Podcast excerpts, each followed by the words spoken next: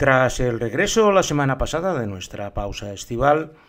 ya podemos instalarnos en la rutina y de hecho como he podido viajar durante estas últimas semanas, pues me he podido aprovisionar de nuevos recuerdos y nuevas memorias que voy a compartir con vosotros de la misma forma que hice la semana pasada. Hoy vamos a desplazarnos a uno de estos lugares paradisíacos donde el tiempo parece que se detiene y puedes estar horas y horas sin hacer nada y lo que es más importante, sin tener la más mínima sensación de culpabilidad por estar haciendo el zángano durante horas y horas. En un auténtico máster de vagancia que solo interrumpía pues para bañarme, bucear o ir a comer algunas de las maravillosas especialidades locales, casi todas ellas de pescado, y entre ellas mis favoritas, que no podía perderme ningún día, era el conch y el crayfish. Conch es una especie de caracol marino bastante grande, es como una concha fina, pero de tamaño bastante mayor. Y el crayfish es un tipo de langosta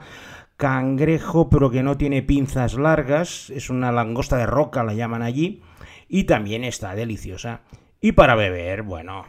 el ron John Watlings, que lo podía tomar a galones, y formaba con el pescado de cualquier tipo una combinación perfecta para instruir este máster de vagancia que he estado haciendo. Porque hoy en esta segunda edición postvacacional de Traveling Series con Lorenzo Mejino nos vamos a visitar las Bahamas.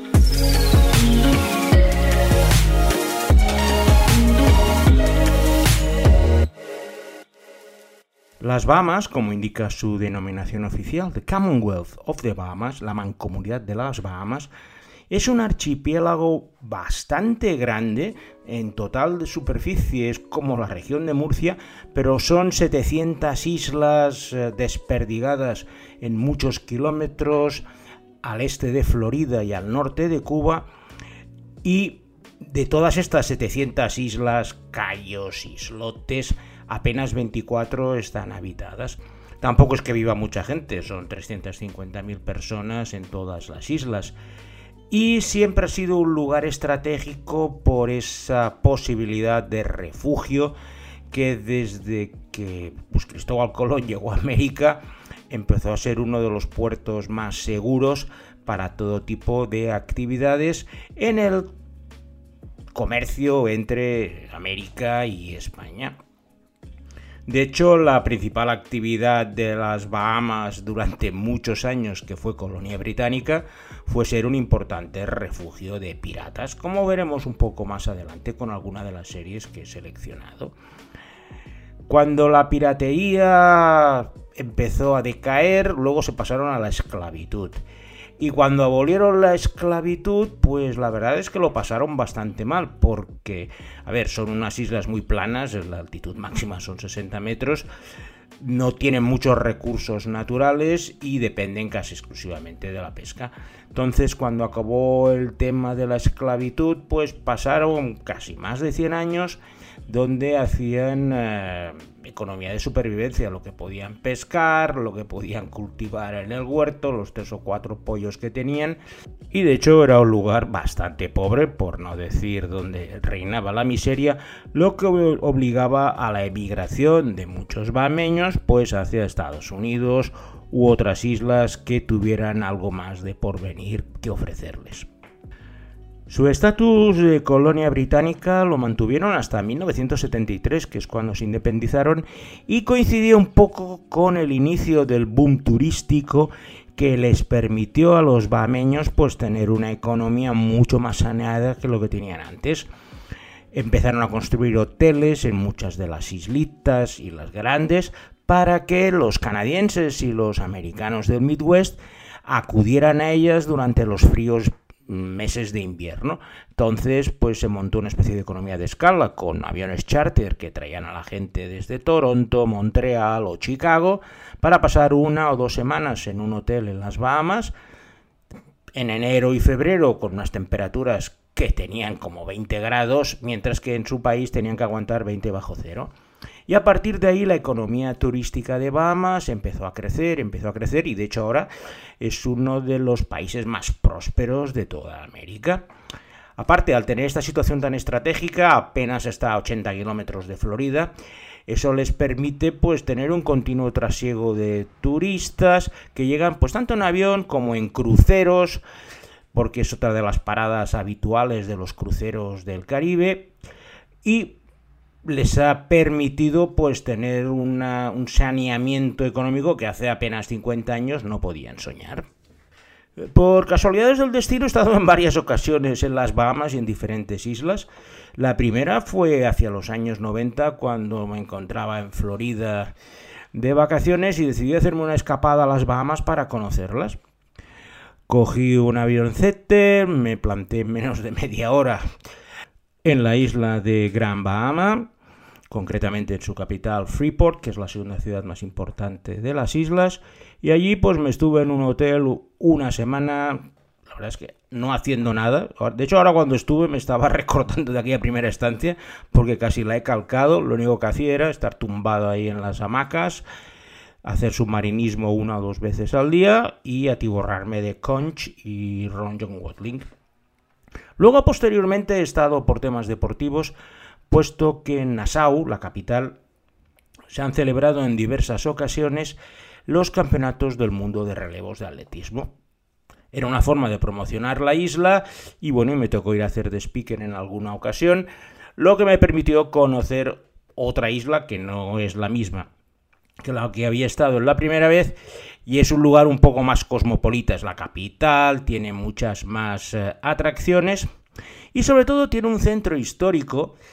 que viene ya de los piratas de los siglos XVII y XVIII con John Drake y fue la protagonista principal de la primera serie de nuestra selección de hoy, una gran serie de piratas que se llama Black Sails.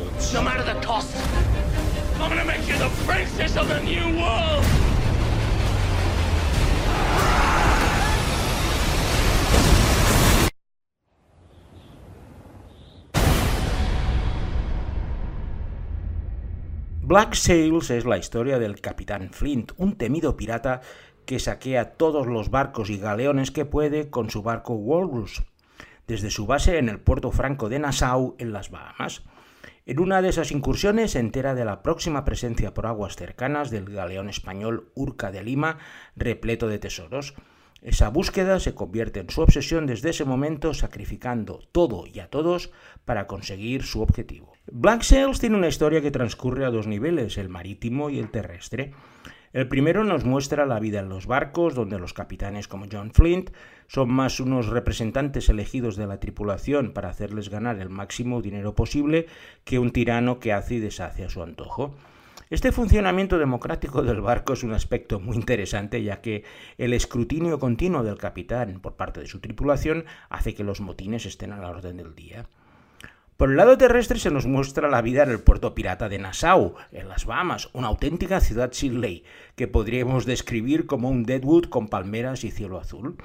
Aquí la protagonista es Eleanor Guthrie, la hija de un fugitivo de la justicia británica que controla todo el comercio que pasa por la isla, desde esclavos a tabaco, pasando por todos los botines de los pillajes de los piratas. Nassau, además del apartado más burocrático, tiene la habitual ración de prostitutas y tabernas destinadas principalmente a desplumar a los piratas de sus botines tan arduamente conseguidos y a mostrar sus encantos frente a la cámara a la más mínima oportunidad. Todo ello basado en historias reales y veremos a personajes como Barba Negra, Long John Silver, que nos suenan pues, de las películas y de las leyendas de piratas. Black Sails es una serie enormemente entretenida, pero también os tengo que avisar que no está rodada en las Bahamas, se rodó en Sudáfrica y hicieron pasar por las Bahamas. La ambientación está muy conseguida, lo cierto, yo me lo pasé en grande viéndola, tanto las recreaciones de los barcos marinos que los hacían pues afuera de Ciudad del Cabo, como os comenté precisamente en uno de los primeros programas donde hablaba de Ciudad del Cabo y hable de Black Sails, pero claro, en este caso al hablar de las Bahamas y su pasado pirata, Black Sails es la serie que mejor lo ilustra. En su momento hubo otra que se llama Crossbones con Joel Balkovich, que también estaba basada en Nassau, en la isla de Nueva Providencia,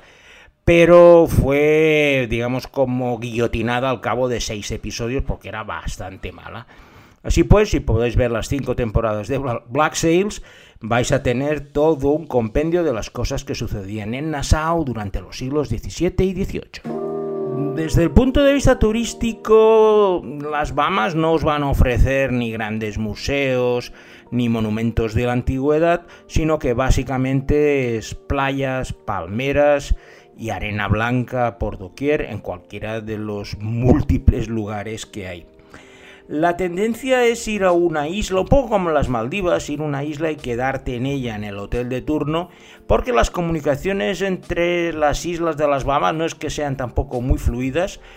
Prefieren casi ir a Miami desde, o a Fort Lauderdale desde Nassau o Freeport que moverse por las islas eh, más pequeñas. La forma de hacerlo, pues con yates, lanchas, fuera bordas, pero más a título privado. También tiene una fructífera industria de pesca de altura, una cosa que a mí nunca me ha gustado, siempre he sido bastante inútil para pescar, pero la gente que llega allí para alquilar un barco de lujo para pescar marlines o peces de gran calado es muy importante, en especial en las islas más exteriores que están alejadas del bullicio, entre comillas, de Nassau, y no deja de ser una manera de potenciar esas actividades turísticas. Y la segunda serie de nuestra selección de hoy precisamente habla de esas atracciones turísticas. Es una serie documental, ya os dije la semana pasada que voy a abrir un poco el campo en las, eh, los territorios más pequeños y tiene como título Bahama Blue. The Bahamas. A beautiful island wonder in the wild blue waters of the Atlantic Ocean. An underwater Eden for large and dangerous predators. You can feel their power, their, their speed and their strength. Bahama Blue es una maravillosa serie documental de seis capítulos de 45 minutos que nos lleva al corazón del mar azul de las Bahamas en algunos de los lugares más bonitos para hacer submarinismo. Vemos desde los manglares que están uh, repletos de crías de tiburones que están allí protegidas, hacia las grandes excepciones arenosas donde las tortugas verdes pues van a criar. Cada episodio se dedica a una de las zonas. Yo como he estado en bastantes de las mismas, lo cierto es que ver el Blue Hole y otros lugares de submarinismo me traía grandes recuerdos. La calidad de la fotografía es increíble y aparte lo hacen desde una manera muy didáctica. El narrador Mark Oliver es un gran experto en estos temas y aparte de explicarnos todos los temas de la vida marina, también nos explican las curiosidades geológicas eh, pues de las profundidades de las Bahamas con muchas cuevas, muchos agujeros azules y muchos lugares para explorar que están repletos de todo tipo de vida marina. Así pues, si queréis conocer lo que sería la parte de naturaleza de este archipiélago, Bahama Blue es la mejor opción que tenéis. Mi última visita a las Bahamas ha sido por completa casualidad. A finales de julio recibí una llamada de los organizadores del Circuito Mundial de Saltos de Gran Altura, para los cuales había trabajado en varias ocasiones, incluyendo los Campeonatos Mundiales de Barcelona, donde fue la primera vez que se hizo esta especialidad, que tenían un grave problema porque el locutor, que, es el habitual de todas sus competiciones, no podía acudir al campeonato en Nassau y necesitaban un sustituto urgentemente. Entonces, pues muy desesperados, me llamaron a mí, me dijeron si estaba disponible. Y bueno, yo paré a las Bahamas, pues siempre me apunto. Y nada, me, me, cogí el avión para Miami, de ahí a las Bahamas, y me estuve una semana en Nassau. Pues eso, en un hotel de lujo, porque otra cosa no, pero te tratan de maravilla. Y luego, pues retransmitiendo estos saltos de gran altura que si alguna vez seguro que los habéis visto, son estos que se llaman Red Bull High Diving, que saltan de plataformas de 25 metros para hacer 5 o 6 saltos mortales y caer de pie. Es una retención algo complicada, como tengo bastante experiencia, por eso me llamaron, no tenía ningún americano más a mano y como en inglés pues no tengo ningún problema, pues estuve allí retransmitiendo tanto la competición masculina y femenina. Al finalizar la competición tenía cuatro días hasta el vuelo de vuelta y uno de los organizadores me invitó a su resort, a su hotel de lujo en el archipiélago de Bimini, donde la verdad eh, me lo pasé en grande y me habría quedado hasta Navidad si fuera posible. Y en este archipiélago de Bimini es donde tiene lugar uno de los mejores episodios de una mítica serie televisiva, que aunque no es en las Bahamas, ese episodio es tan importante que me justifica plenamente introducir como tercera serie bahameña de hoy a Corrupción en Miami. en medio. Havana. Cubans don't like my business. And they don't like my passport. It's okay. The Harbor Methodist make Corrupción en Miami es la historia de dos detectives, Sonny Crockett y Ricardo Taps, vestidos a la última moda y que conducen los coches más lujosos que han sido incautados a los traficantes de droga y con esa fachada tan lujosa pues se dedican a luchar contra el crimen en Miami. En el primer episodio, en el episodio piloto, su némesis, el villano, es un traficante colombiano que se llama Esteban Calderone, que poco más adelante tiene un papel primordial pues en asesinar al eh, jefe de ambos policías en uno de los mejores episodios en el cual va y se refugia posteriormente en el archipiélago de Bimini, donde tiene lugar, pues probablemente el mejor episodio de la serie, el regreso de Calderone, que era una historia en dos partes, que además permitió introducir al personaje de Edward James Olmos, que fue el capitán de los dos policías hasta el final de la serie. La curiosidad es que aunque lo ambientaron en Bimini, no lo rodaron allí, sino que lo rodaron en las Islas Vírgenes. Y había un detalle bastante cantón que bueno, que no se dieron cuenta porque la verdad es que pasan bastante del tema, y es que pues en, en, Corrupción en Miami, en este episodio, ellos conducían por la derecha, cuando en las Bahamas se conduce por la izquierda, pues por la herencia británica, por lo cual hacer colar las Islas Vírgenes por las Bahamas sin tener en cuenta que el sentido de conducción es diferente, no deja de ser una chapuza un poco impresentable para una serie tan lujosa y donde gastaban tanto dinero. A mí Corrupción en Miami me encantaba, pero este episodio en particular siempre fue uno de mis preferidos por esa introducción del personaje de Edward James Olmos y tenía muy claro que tenía que estar en nuestra selección bahameña de hoy. Cuando preparo el podcast intento pues localizar un poco los lugares turísticos más interesantes en los que he estado y que me recuerdo y mezclarlo con mis experiencias personales. El problema es que en las Bahamas la verdad es que no hay mucha cosa que visitar porque básicamente es ir a descansar y no hacer nada. A ver, tienes centros comerciales en Nassau y Freeport, pero no se diferencian de los de cualquier ciudad americana de medio pelo. Y distintivamente, excepto algunos chiringuitos que hay por la calle, no hay una gran idiosincrasia bameña, aunque son independientes y son muy orgullosos de ser bameños y no dejan en ningún momento de intentar diferenciarse de lo que sería